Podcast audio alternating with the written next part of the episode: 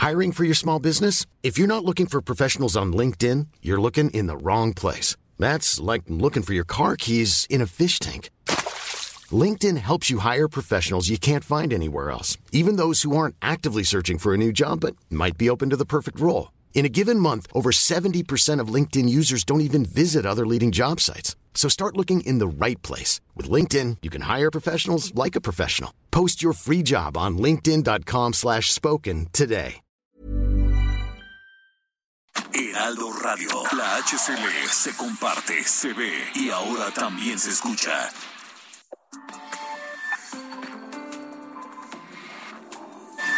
Esto es República H. Bienvenidos, bienvenidos esta noche a República H. Yo soy Alejandro Cacho y les saludo y agradezco que nos acompañen este miércoles, miércoles frío nuevamente, va a ser una semana fría. Si piensa que ya el clima va a mejorar, mm, mm, no, va a seguir con bajas temperaturas en buena parte de la República Mexicana, en algunas zonas bajo cero y en otras cerca de los cero grados Celsius. Hoy es miércoles 12 de enero de 2022 y le agradezco que nos acompañe en esta, en esta noche. Saludo a quienes nos siguen a través de la cadena nacional de Heraldo Radio en 75 ciudades y 99 frecuencias en todo el país. También a quienes nos escuchan en Estados Unidos, en Texas, en eh, Georgia, en eh, Illinois y en el sur de California. Por supuesto, también a quienes nos ven por la televisión, en el canal 10 de televisión abierta, en el 151 del sistema Easy y del sistema Total Play. También en el 606 de Star TV y el 161 de Sky. Gracias a todos y permítame acompañarle la próxima hora porque tenemos información. Vaya información. Incontenibles los contagios de coronavirus en el mundo. Están imparables y México, por supuesto, no se salva. En México rebasamos los 44 mil casos positivos en 24 horas, de ayer a hoy.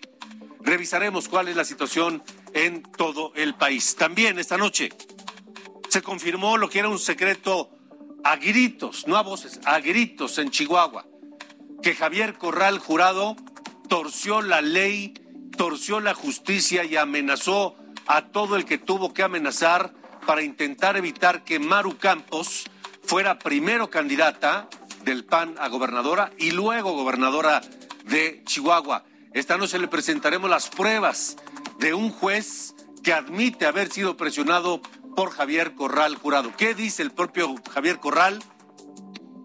Se lo diremos esta noche.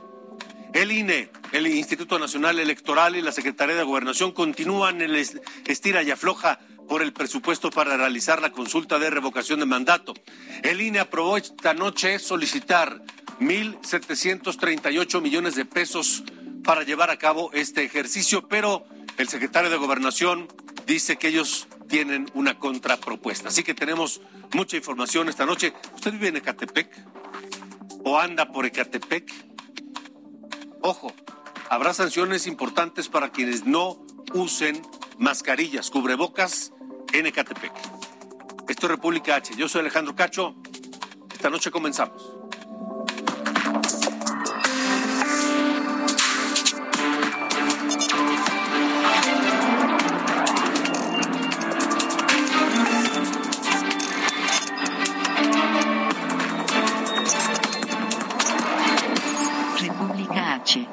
Alejandro Cacho.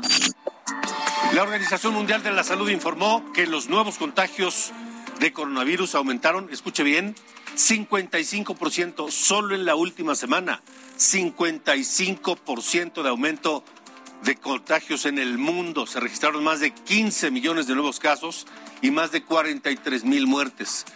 En su reporte semanal, la Organización Mundial de la Salud argumentó que todas las regiones del mundo vieron cómo subían y subían y suben, siguen subiendo los casos de COVID, los contagios de coronavirus, salvo en África, donde ya se registró un descenso del 11%. Hay que recordar que en África precisamente surgió la actual variante Omicron que está inundando al planeta.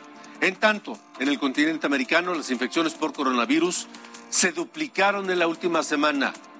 Según la Organización Panamericana de la Salud, Llegamos a 6.1 millones de casos, a diferencia de los 3.4 que se reportaron al inicio del mes. Carice Etienne, la directora de la Organización Panamericana de la Salud, dijo que el incremento estuvo impulsado por la variante Omicron que le comentaba. Y mientras, aquí en México estamos batallando por las pruebas para detectar coronavirus, pero no solamente en México, también en Estados Unidos se han registrado filas de muchas horas, enormes en muchas ciudades, porque no hay pruebas.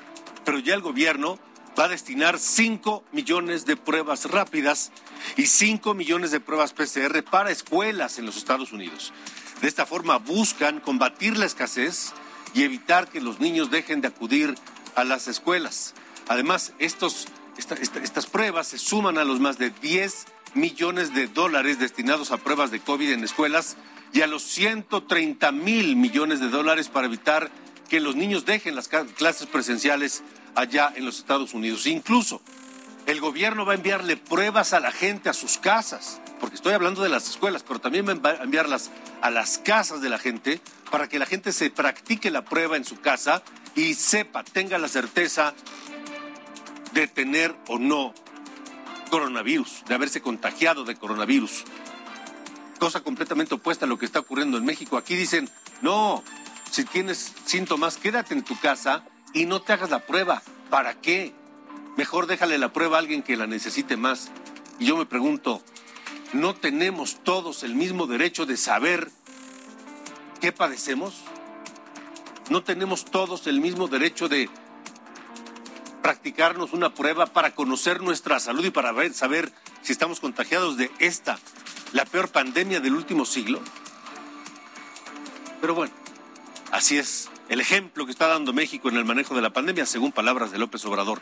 Mire lo que está ocurriendo en Canadá. En Quebec anunciaron multas para las personas que no se vacunen contra el COVID-19, contra el coronavirus. Las multas se aplicarán porque las personas que no se vacunaron representan una carga muy importante para los servicios de salud públicos. Por eso el primer ministro de Quebec, François Legault, recordó que los servicios de salud son pagados por la gente, con los impuestos de la gente. Y no está bien que a que se cargue más dinero y cueste mucho dinero la atención de aquellas personas que por porque no quisieron no se han vacunado. En México, en México la, la, cantidad, la suma de contagios es escandalosa. Nos sorprendíamos hace algunos días, la semana pasada, se lo comentaba aquí mismo en República H, que brincamos de 8 mil a 10 mil contagios de un día para otro, luego al siguiente día 15 mil, después 20 mil y hoy la cifra es inimaginable. Sara, cuéntanos por favor, buena noche.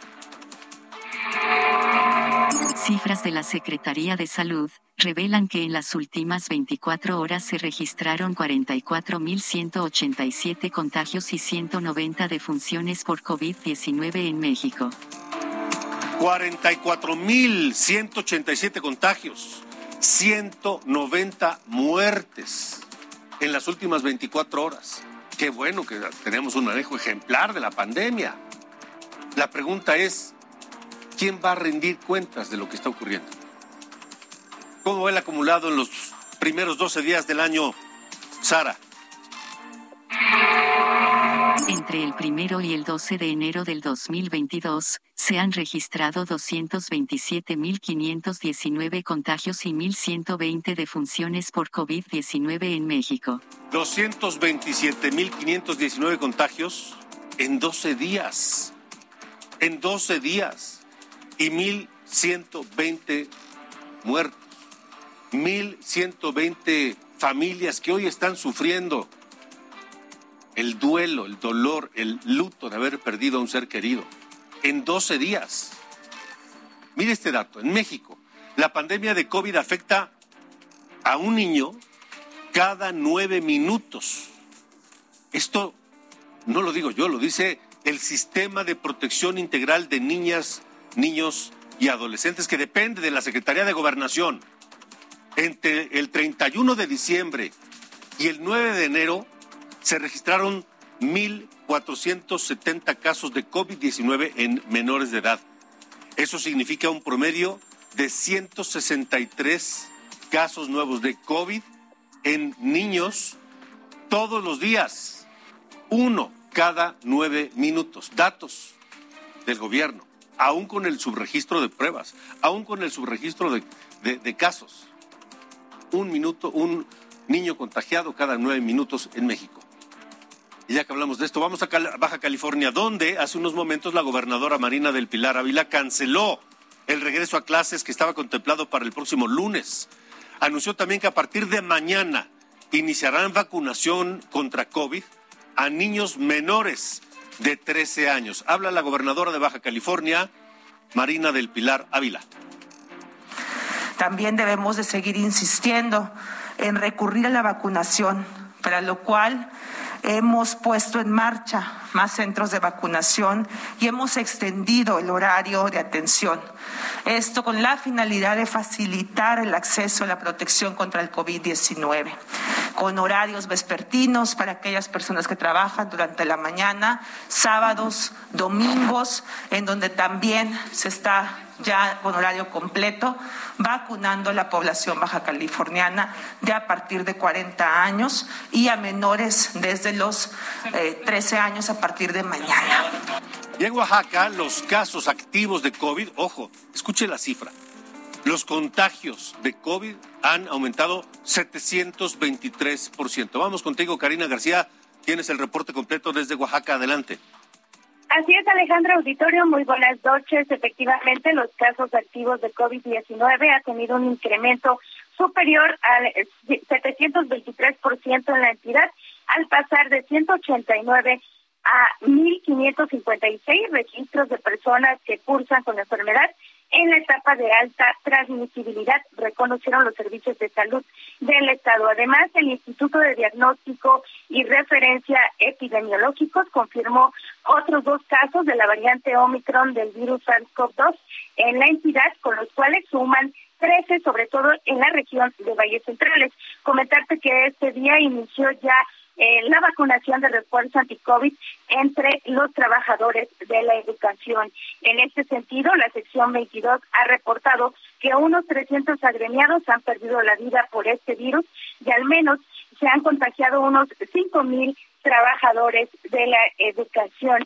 Comentarte que será por medio de la organización interna desde los 37 sectores sindicales como eh, se lleve a cabo este proceso de vacunación con la farmacéutica moderna. En este mismo sentido, en Oaxaca hasta el momento no se han registrado muertes, sin embargo, en lo que va de esta pandemia son al menos 5.672 personas quienes han perdido la vida. Alejandro Auditorio es el reporte. Karina García, tenemos información de que los eh, disidentes de la Coordinadora Nacional de Trabajadores de la Educación en Oaxaca acapararon la aplicación de las vacunas y pues se las se las quedaron para ellos y dejaron al final a los demás maestros.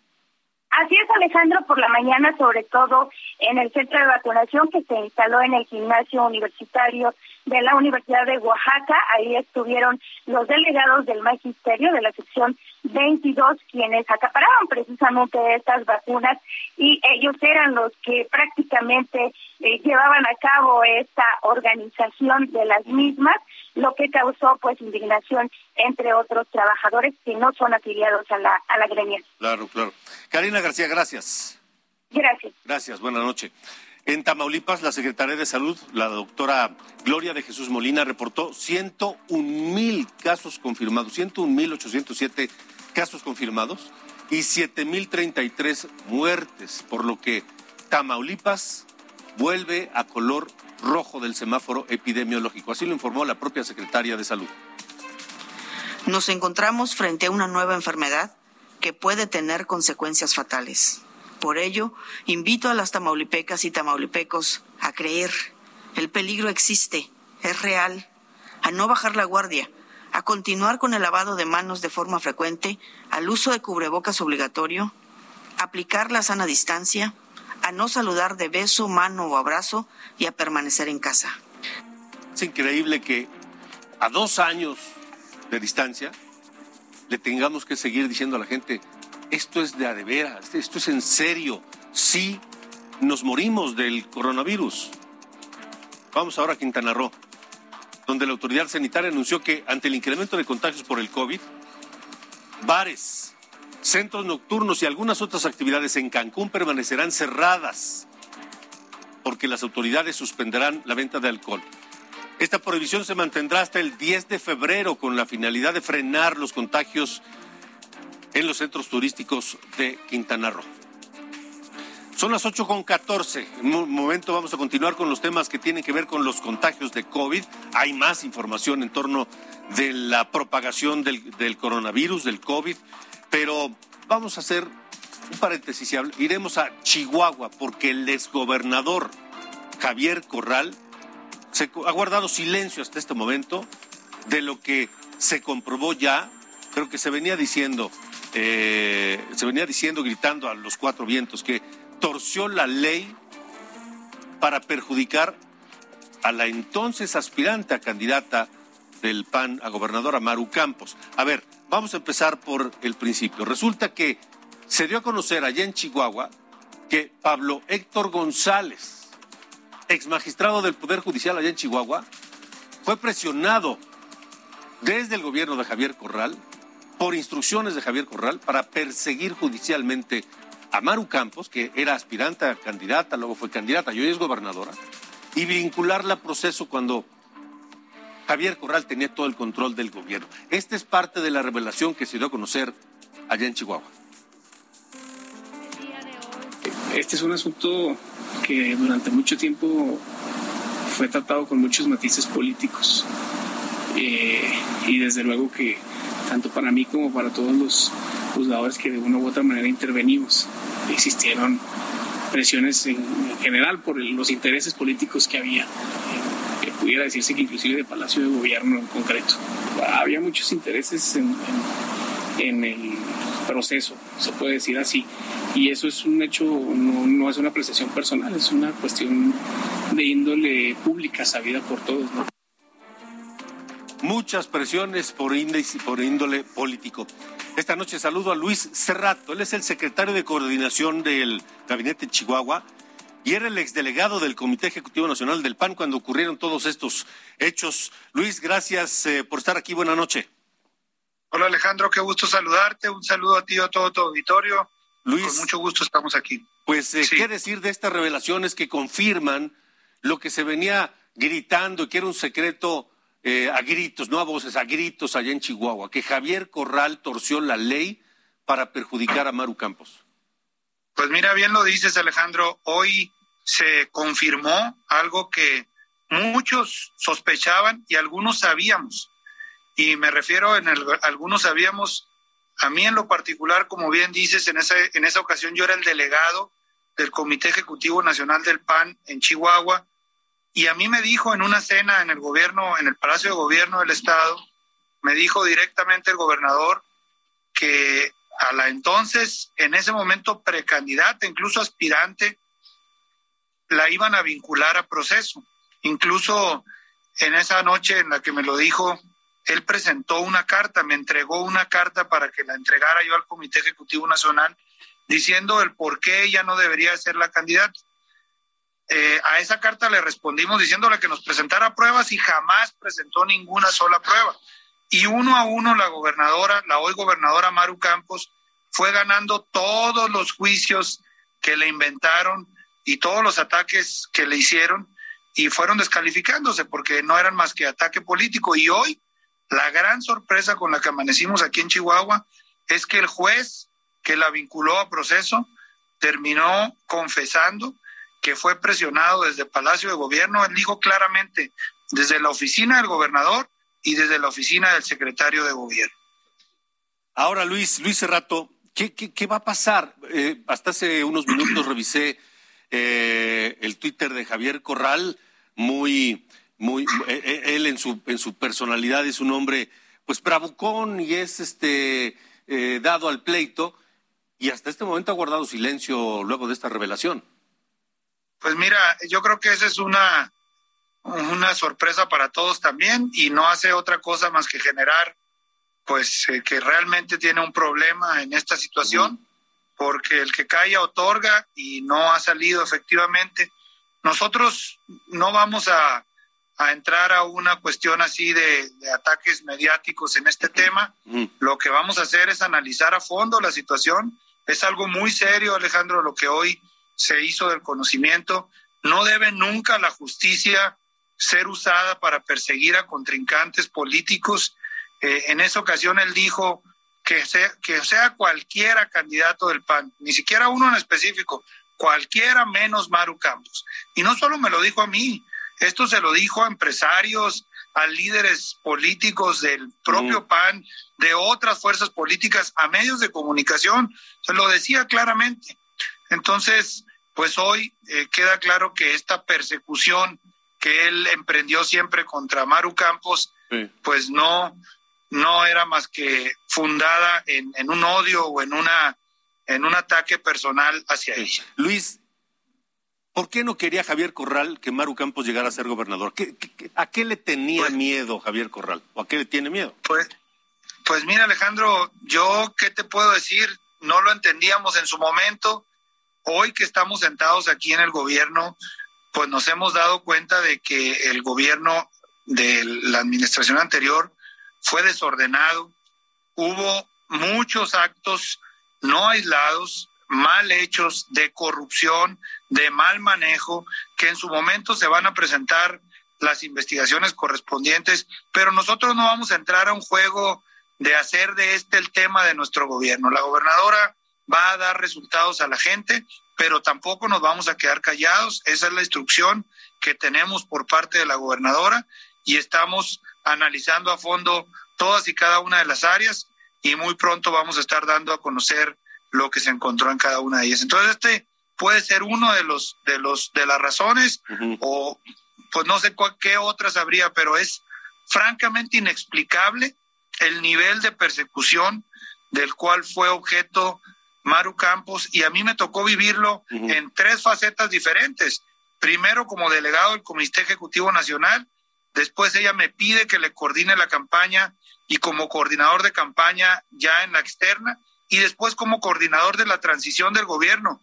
Era increíble ver la el nivel de pues de diferencia, de, de, de, no sentarse en una mesa a platicar, ni siquiera cuando ya habíamos ganado. Entonces, fue algo que permanentemente ocurrió y que sí, efectivamente, deja la gran incógnita de cuál fue la razón de fondo para tanta persecución. Más allá de lo que han encontrado y que están documentando y de la corrupción, ¿habría elementos para iniciar procesos judiciales contra Javier Corral y contra, eh, se habló del secretario de gobierno en su administración por haber eh, utilizado la justicia para perjudicar a Maru Campos? Ya el fiscal está muy atento a este tema. Esta declaración, como te digo, es un tema muy delicado, que un juez admita que fue presionado políticamente para lograr una sentencia vinculatoria eh, en contra de un personaje político es algo muy serio. Ya dijo la presidenta actual del Supremo Tribunal que también va a estar haciendo las investigaciones correspondientes. Entonces, Alejandro, la respuesta es sí, hay que investigar a fondo y hay que llegar hasta las últimas consecuencias con este tema tan delicado. De acuerdo. Pues Luis, Luis Cerrato, secretario de Coordinación del Gabinete de, del actual gobierno de Chihuahua. Gracias por haber estado con nosotros en República H y por favor mantengámonos en contacto para no perderle la pista a todas estas cosas irregulares y corruptas del gobierno de Javier Corral, por favor. Gracias Alejandro, gracias a ti, estamos a la orden, cualquier cosa y vamos a seguir informando. Muy bien, muchas gracias, gracias y buenas noches. Hasta luego, gracias. Hasta luego y como le decía, Javier Corral, dado, a la, dado al pleito muy proclive a la, a la bravuconería, hasta este momento ha guardado silencio. No ha dicho absolutamente nada. En su cuenta de Twitter no hay una sola reacción. A ver si en las próximas horas. La Fiscalía General de Veracruz aceptó la recomendación de la Comisión Nacional de los Derechos Humanos por la detención de seis jóvenes acusados de ultrajes contra la autoridad en el municipio de Jalapa. La Comisión Nacional de Derechos Humanos identificó violaciones a los derechos humanos, la seguridad jurídica y la libertad. Además, señaló que fue una detención arbitraria y hubo imputación indebida de hechos. Fue el senador Ricardo Monreal, el coordinador de Morena en el Senado, quien denunció desde el primer momento este caso, el 19 de noviembre. La Fiscalía de Veracruz reconoció las irregularidades señaladas por Monreal y se comprometió a cumplir con las recomendaciones. En tanto, la Comisión Nacional de Derechos Humanos exigió que se deroguen los delitos imputados a estos seis jóvenes detenidos para evitar nuevas violaciones a los derechos humanos allá en el gobierno de Cuitláhuac García, que una vez más, ahora como en el caso de Chihuahua, acá se comprueba también que se utiliza la ley para perjudicar a los adversarios o a quienes simplemente le son incómodos al gobierno veracruzano. Esto es República H. Vamos a una pausa, pero al regresar, el Instituto Nacional Electoral ya aprueba pedir 1.700 millones de pesos para hacer la revocación de mandato, pero la Secretaría de Gobernación dice que tiene otra oferta.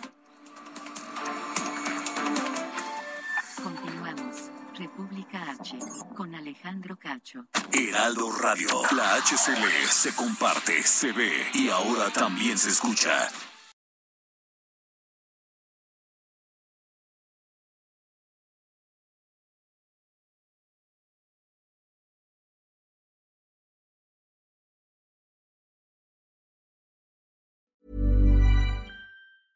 Hiring for your small business? If you're not looking for professionals on LinkedIn, you're looking in the wrong place. That's like looking for your car keys in a fish tank.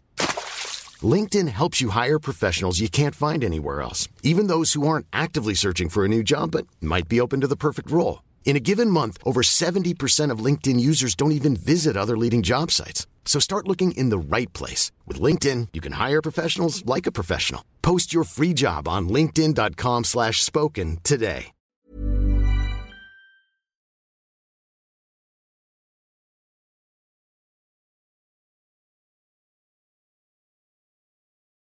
Heraldo Radio, la HCL se comparte, se ve y ahora también se escucha. Con Alejandro Cacho. Gracias por continuar con nosotros aquí en República H. Yo soy Alejandro Cacho y seguimos con la información del COVID porque el director general de Gobierno Digital de la Ciudad de México informó que hay un registro de 130 personas hospitalizadas por COVID y de ellas el 76% no se ha vacunado. Un ejemplo numérico para que lo tengan presente. En los hospitales del Gobierno de la Ciudad de México, de la Secretaría de Salud de la Ciudad de México, al día de ayer 130 pacientes hospitalizados. Sin ningún tipo de vacuna, 99%, de, 99 de ellos, 76%. Con una dosis de la vacuna, 5%. Con segunda dosis, 19%. ¿Qué significa esto?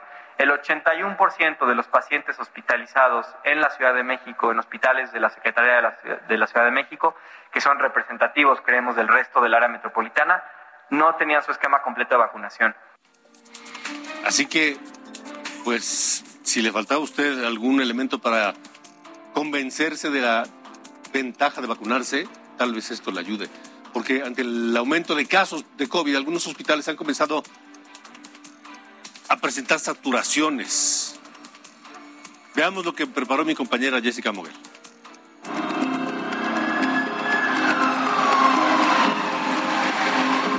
Diferencia del año pasado, no se escuchan las sirenas de las ambulancias. Sin embargo, algunos hospitales de la Ciudad de México comienzan a resentir el incremento de casos de COVID-19. Estas son las condiciones actuales.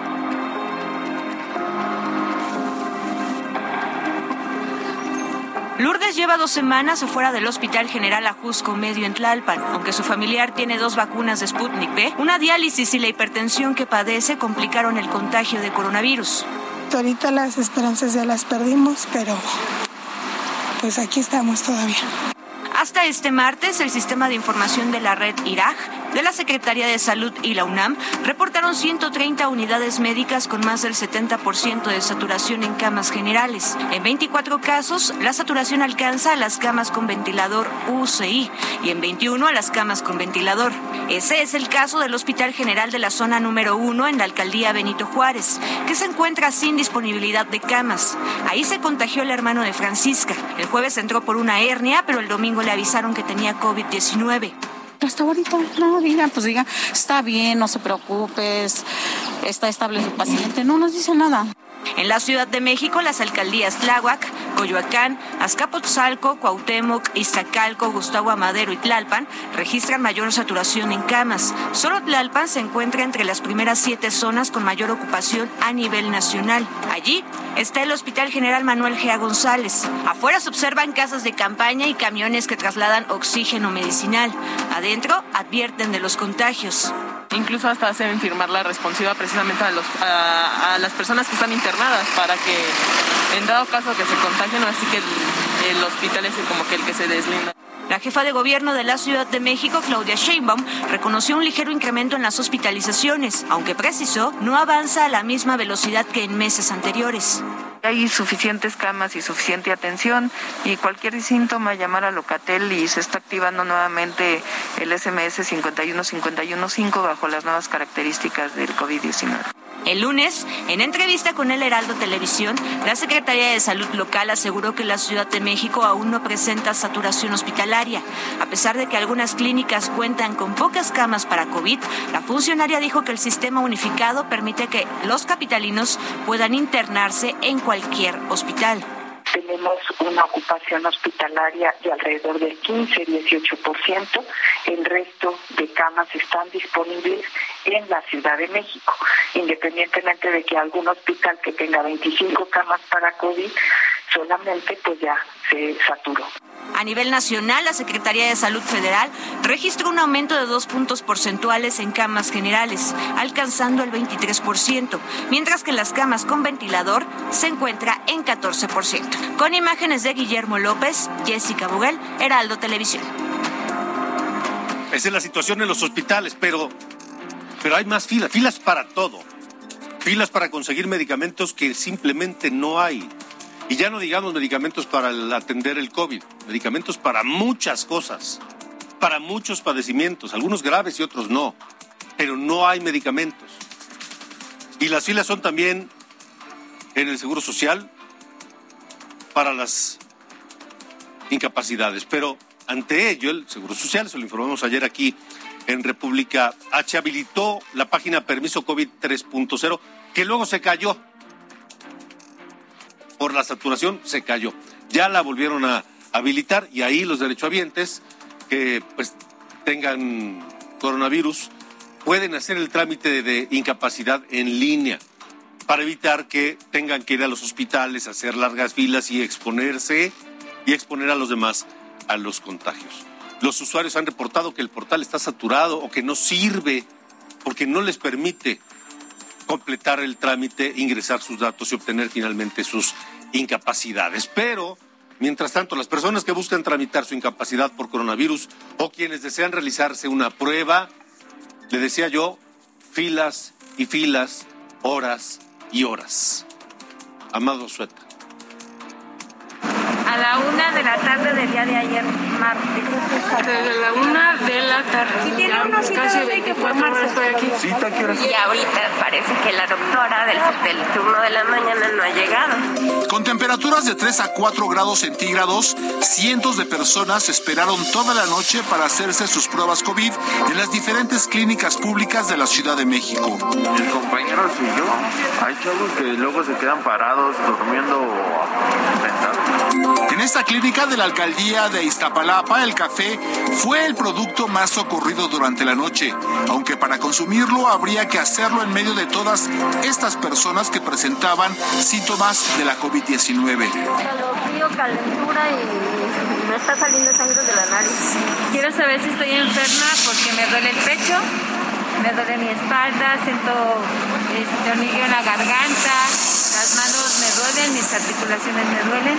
Trato de tenerlo todo limpio, sí, desinfectado y todo para no transmitirse. Así transcurrió otra noche más para cientos de personas que además de saber si están o no contagiados, requerían su permiso de incapacidad laboral. Ya me descontaron el día en el trabajo, aparte otro día más perdido. si voy a un particular, no me aceptan en el trabajo, el documento tiene que... Obtener el documento para justificar la ausencia en el trabajo puede demorar más de 12 horas. ¿Ya tienes la constancia para el trabajo? Ya. ¿Cuánto tiempo te tardaste en tomar esta constancia? Como 12 horas, pasadito de 12 horas.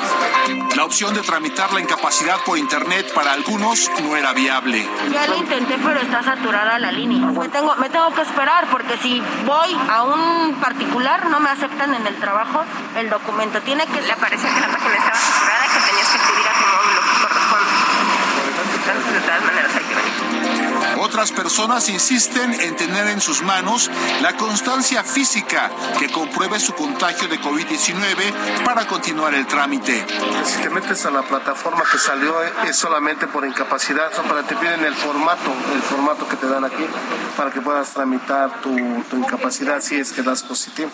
Pero las empresas lo que quieren que, que lleves el comprobante, ya sea positivo o negativo. Amado Azueta, Heraldo Televisión. Esto súmele, como le decía, súmele la escasez de medicamentos que se agudiza hoy en esta temporada de fríos por, además, la influenza.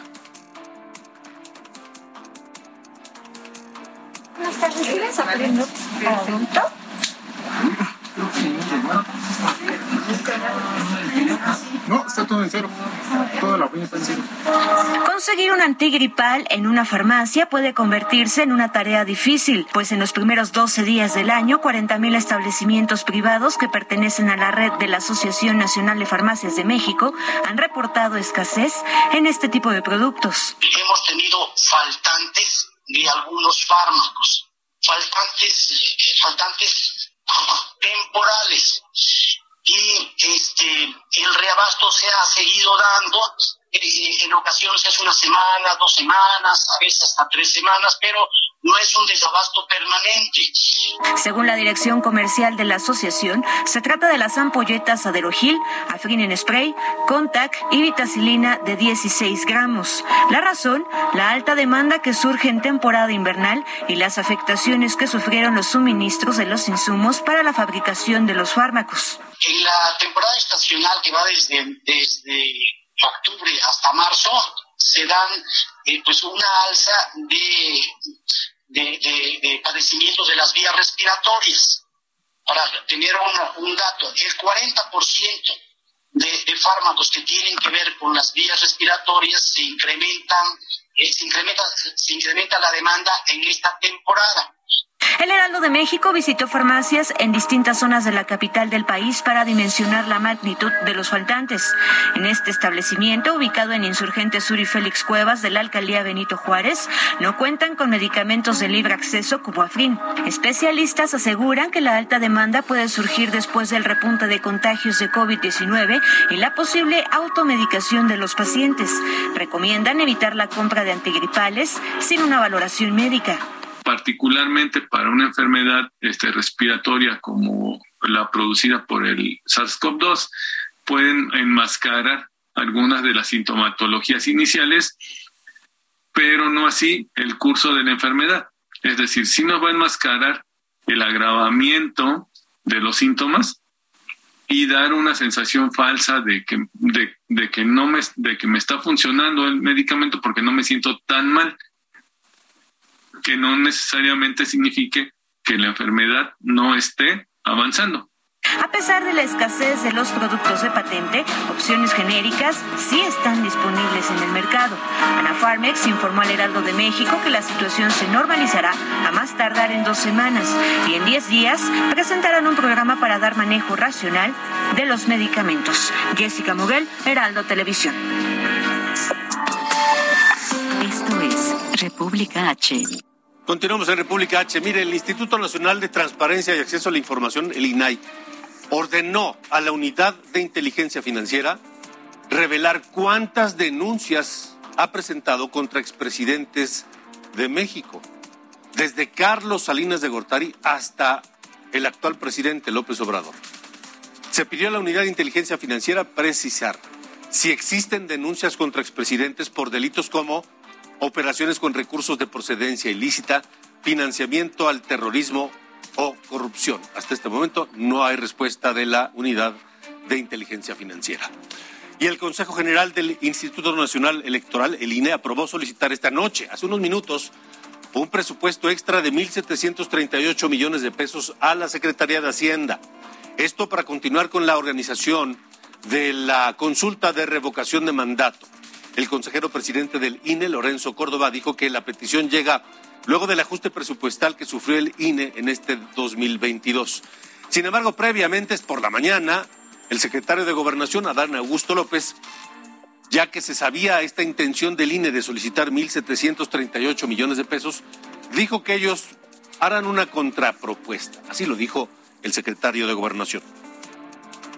Yo no descarto que nosotros le hagamos público una propuesta de un plan de austeridad, pero no está disasociado con la obligación que tiene el INE en términos legales de solicitar la ampliación de recursos o recursos adicionales, como también pues la Secretaría de Hacienda en su momento, si es que nos llega un requerimiento formal del Instituto Nacional Electoral, tendrá que dice la resolución del tribunal, tendrá que razonar y sustentar eh, su, su opinión. Nuevo León, en República H. En Nuevo León se cumplieron 100 días del gobierno de Samuel García, el gobernador más joven que tiene México hoy.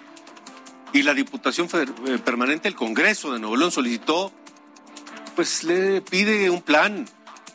¿Qué va a hacer Samuel García para atender varios temas urgentes allá en Nuevo León? Vamos contigo, Daniela García. Buenas noches. ¿Qué tal, Alejandro? Muy buenas noches. Pues sí, ya lo mencionabas, se cumplieron los primeros 100 días del gobierno de Samuel García y hoy los diputados pues reclamaron ciertos temas como la falta de programas concretos para atender la creciente violencia e inseguridad en la entidad, también el incremento de casos de COVID-19, la carencia de agua potable y los altos niveles de contaminación en la zona metropolitana de Monterrey.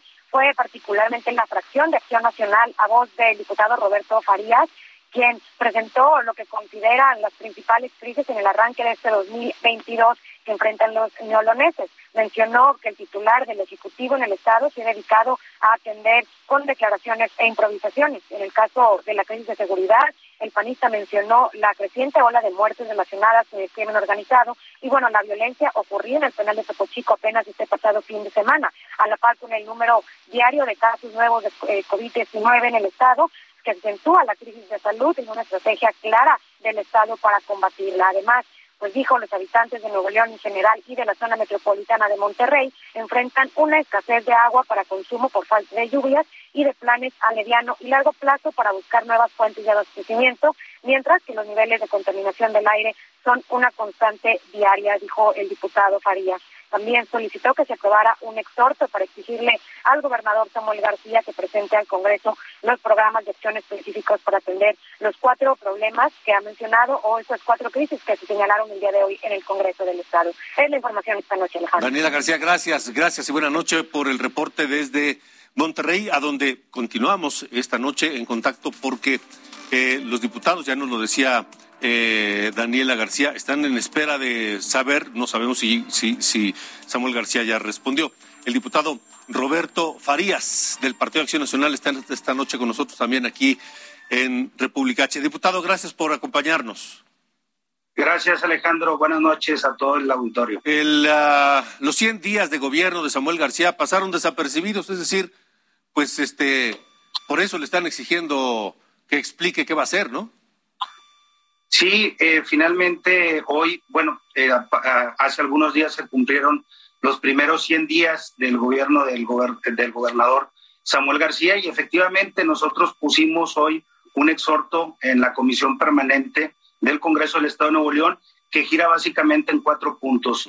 Planes estratégicos contundentes, eficaces en temas de seguridad pública, en temas de salud, específicamente eh, los incrementos del contagio el COVID, el medio ambiente, que la zona metropolitana de Monterrey, como ustedes lo saben, es una de las zonas metropolitanas más contaminadas de América Latina y eh, un problema muy grave que tenemos eh, en particular los, los leoneses, que es el tema de la escasez del agua. Hace poco se habilitaron algunos pozos en lo que es la macroplaza para buscar el vital líquido, pero eh, se carece de un plan contundente para poder enfrentar esta crisis que seguramente se va a recrudecer en los próximos meses. Eh, ¿Ya respondió Samuel García? Eh, hasta el momento no, no, no, no he visto alguna declaración del gobernador. Eh, hoy eh, se subió a tribuna de parte de un servidor a nombre de los integrantes del Grupo Legislativo de Acción Nacional. Ese exhorto fue votado por unanimidad por parte de la Comisión Permanente y seguramente mañana estarán pues ahí notificando eh, pues esa posición de nosotros como Congreso. Porque Samuel García dice que él ya sabía que venía la crisis del agua, porque ha habido, ha habido sequías en los recientes años, que ya sabía que la inseguridad iba a ser un problema, que ya sabía que el tema ambiental también era una crisis que había que atender. Es decir, es decir, el gobernador Samuel García dice que él ya sabía todo esto, pero el problema no es que no lo supiera, el problema es que no ha hecho nada y que no ha dicho qué va a hacer. Así, así es, Alejandro. En los 100 días, eh, efectivamente, el gobernador ha tenido el tino de, eh, de, desglosar básicamente los problemas graves que existen en Nuevo León, pero yo creo que ya es momento de pasar del discurso a la acción, de básicamente lo mediático a planes y acciones contundentes que tengan resultados para los leoneses. El arranque del año en tema de inseguridad pues ha sido eh, bastante fuerte, 27 ejecuciones hasta el día de ayer, en lo que va del año, en apenas prácticamente 11, 12 días de lo que va de enero, pues eh, es un tema muy, muy importante. Y no se diga, el día de hoy, en temas de salud pública, pues fueron más de cuatro mil contagios. Obviamente ese plan eh, de salud, de seguridad, tiene que ir también muy de la mano de lo que es la reactivación económica, porque no podemos dejar de lado que Nuevo León es un motor importante industrial de, de, México y que requerimos también que a la par de una estrategia efectiva de salud, también vaya de la mano una estrategia de reactivación económica que le ayude a todos los nuevo leoneses en superar sobre todo esta cuesta de enero que también viene muy fuerte. Cuando uno quiere saber qué está haciendo el gobernador de Nuevo León, Samuel García, pues hay que consultar las redes. Y en redes tampoco ha, tampoco ha dicho nada, es decir, no ha dado ni siquiera este acuse de recibo de estas exigencias que son urgentes. Sí, esperamos seguramente que en las siguientes horas, Alejandro, eh, o el día de mañana, hay alguna posición respecto a esta solicitud de manera respetuosa que le estamos haciendo del, del Congreso del Estado para conocer ya un plan, una estrategia adecuada en estos cuatro problemas que nosotros detectamos como fundamentales en que se tienen que superar en corto, mediano e inclusive también en el problema del agua a largo plazo. Y si no hay esa respuesta, ¿qué van a hacer, diputado, diputado Roberto Farias? Vamos a seguir exigiendo, creo que ha habido un buen puente de comunicación en este inicio de gobierno entre la Administración Estatal y el Congreso del Estado. El Congreso del Estado ha tenido mucha voluntad, le ha dado su voto de confianza al gobernador, le hemos aprobado la ley eh, orgánica de su administración eh, pública estatal, también hemos aprobado los presupuestos que creemos que son los suficientes para sacar adelante a nuestro Estado en los diversos rubros que, que, se requieren. Y en ese sentido eh, esperamos mantener ese puente de comunicación para eh, que eh, escuche lo que son las exigencias, no solamente de nosotros como Congreso del Estado, sino como representantes, obviamente, los leoneses, que son los cuatro puntos más drásticos, fundamentales que se debe abocar la administración estatal actual, creemos nosotros. O sea, no hay pretextos y esperaremos alguna respuesta. Diputado Roberto Farías, gracias por haber estado aquí en República H. Seguimos en, comunicación a ver qué pasa. Claro que sí, muchas gracias Alejandro, un saludo para todos. Igualmente, gracias, buenas noches. Y del norte vamos al sur, vamos a Chiapas. En las últimas horas se han incrementado los ataques armados contra la población en el municipio de Aldama. José Eduardo Torres, tú tienes los detalles esta noche, adelante. Alejandro, buenas noches. Me da mucho gusto saludarte. Chiapas está caliente y nada lo enfría. Aquí la ingobernabilidad es lo que está reinando en las últimas fechas, como ocurrió y como ha ocurrido durante un mes en Aldama y en el municipio de Oschut, estas zonas indígenas enclavadas en la zona de los Altos de Chiapas, donde justo hoy, de nueva cuenta, las balas salieron a relucir, Alejandro. Y para intimidar a la población, varios grupos opositores, tanto en el municipio de Aldama como en los Chut, accionaron armas de fuego, incluso contra las fuerzas federales que han intentado ingresar a estos puntos hostiles para tratar de mantener la calma y resolver la situación.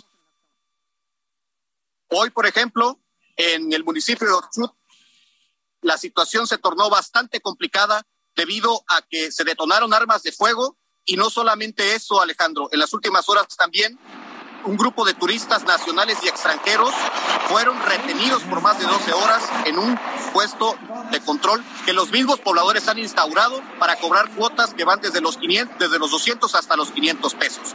La situación ha salido totalmente del control a tal grado de que hasta este momento no hay presidente municipal electo en el municipio de Oshchú desde el pasado 16 de diciembre. Se cumple casi un mes de ingobernabilidad en este municipio de la zona altos de Chiapas y hasta el momento ni el gobierno estatal ni el gobierno federal ponen remedio a esta situación que sigue provocando un ambiente hostil en Chiapas y que sigue provocando también que haya personas heridas en estos lugares de aquí del sur de México. Lo decías bien, hay ingobernabilidad, José Eduardo, estaremos eh, atentos porque estamos eh, escuchando el momento de los eh, disparos, de los ataques intensos allá en esta, en esta población, en este municipio de Aldama. Gracias, José Eduardo. Pendientes, Alejandro. Hasta buenas luego, noches. buenas noches. Este es el momento justo de esos ataques que duraron varias horas y que simple y sencillamente fueron eh, pues ignorados por el gobierno. Vamos a escuchar el momento mismo de los ataques allá en Chiapas.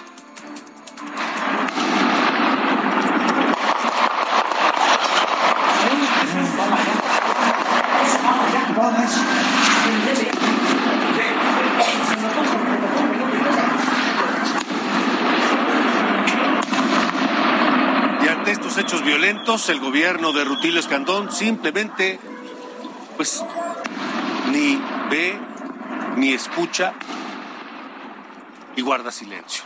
Es decir, como si no existiera. Eso es todo esta noche aquí en República H. Yo soy Alejandro Cacho y le agradezco que nos haya acompañado. Y le recuerdo que mañana a las 8 tenemos una cita aquí mismo. Gracias hasta la próxima.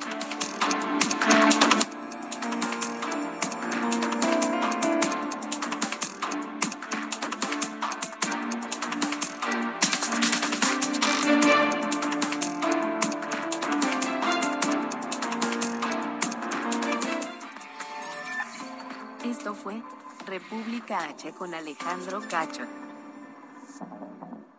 Heraldo Radio 98.5 FM, una estación de Heraldo Media Group, transmitiendo desde Avenida Insurgente Sur 1271, Torre Carrachi, con 100.000 watts de potencia radiada.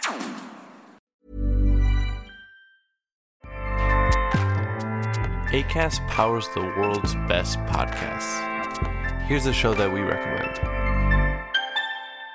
The Real Housewives is a guilty pleasure for most, but if you're looking to not feel guilty about that pleasure, tune in to Everything Iconic with me, Danny Pellegrino, where I break down all the messy moments and behind the scenes antics of Bravo's popular franchise. And on Everything Iconic, I also interview celebrity guests like Kelly Ripa, Kiki Palmer, Drew Barrymore, Cameron Diaz, and more about their guilty pleasures, their past work, and so much more. So if you're pop culture obsessed and find yourself watching way too much reality TV like me, tune in to Everything Iconic with Danny Pellegrino wherever you listen to podcasts. ACAST helps creators launch, grow, and monetize their podcasts everywhere. ACAST.com.